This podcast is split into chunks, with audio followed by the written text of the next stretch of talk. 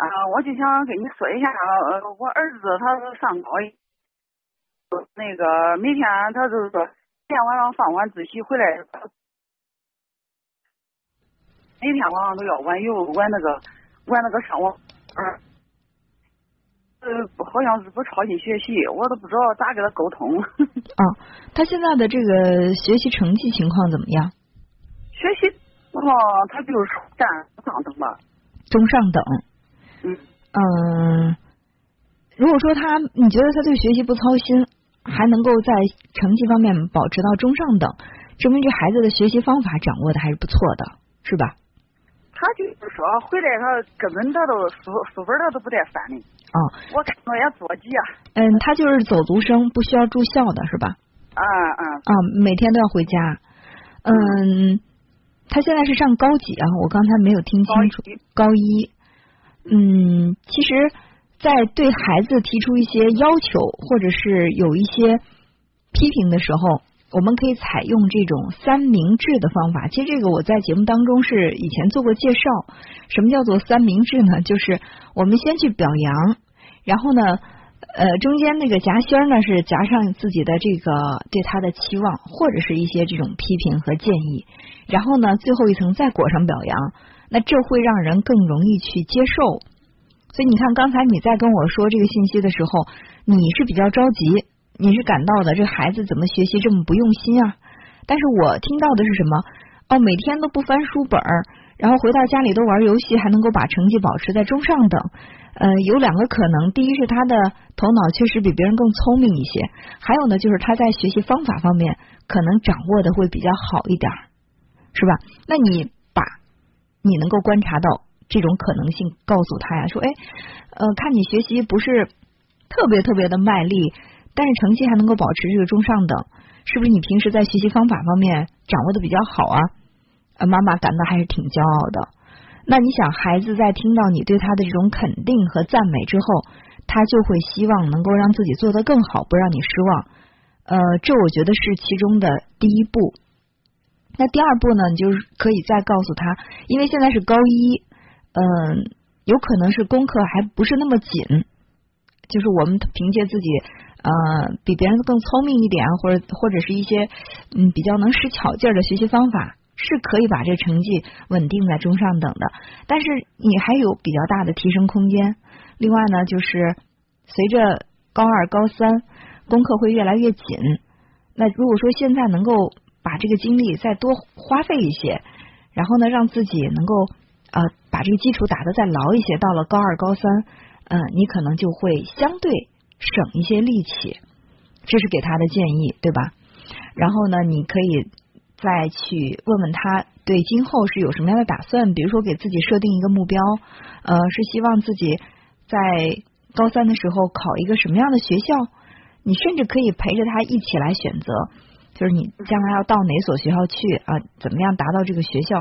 嗯，然后呢，最后你可以去跟他进行一个约定，就是游戏也不能说呃，就是一定不玩，到高中就不能玩游戏。有的时候你太限制的东西会激发人更强烈的渴望，所以适度的给他一些自由选择的空间，他会对这个游戏的渴望就没那么强烈了。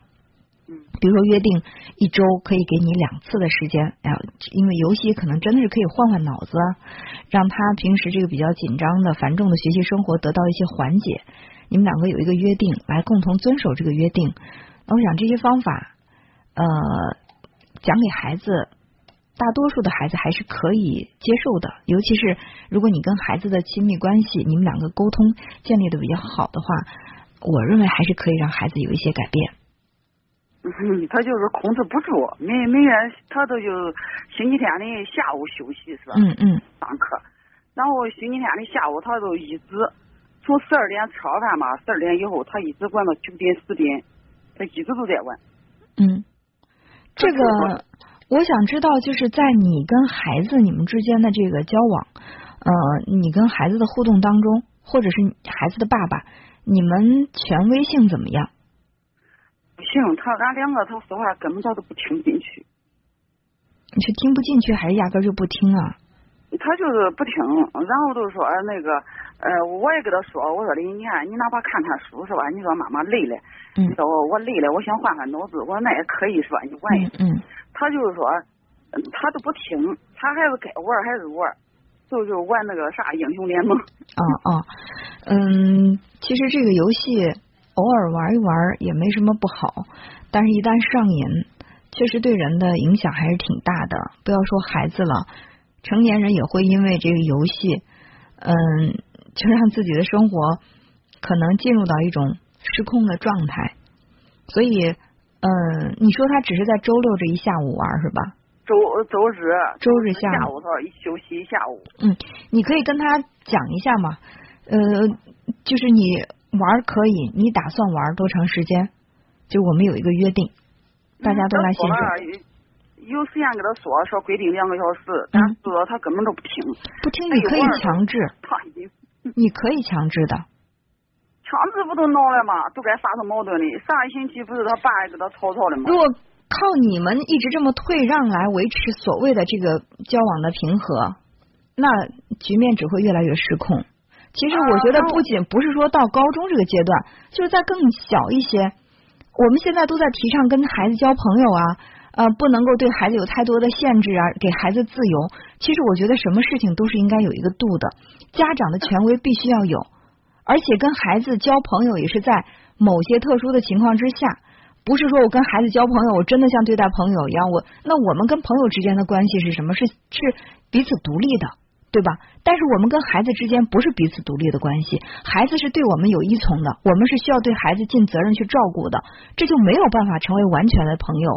所以不要去去受那种什么太过于嗯怎么说呢，就是开化的一种说法，说哎呀，就对孩子就应该是朋友，做家长的就应该完全放下自己的权威。我认为该有权威的时候是要去有权威的，该去坚持某一个规则的时候，家长必须要去坚持。但是他不是从中产生矛盾吗？都该都该吵吵的。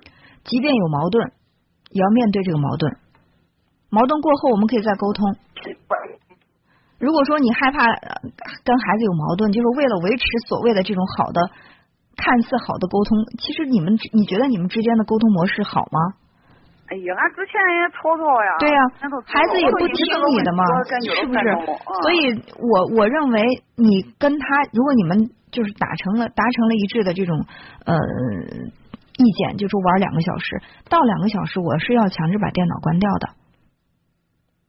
他那那那，然后我都想问一下，我说你是不是高一都不需要电脑？要不都给他就是说网线网线给他停了，看是不是？网线停了，你觉得他会去网吧吗？他应该不会去网吧，他没有时间，他只有就是说周日的下午才只能就是你可以尝试把这个网线断掉，也可以试一下。啊但是我认为最主要的问题并不在于网线是断了，还是说给它连接。我我觉得就是，呃，在小学的时候是家长帮助孩子建立规则，而到了这个初中、高中之后，是孩子主动的去遵守规则。因为我们每个人在社会当中生活，我们要遵守社会规则。在学校里，你要遵守学校的规则；在单位里，你要有单位的规则。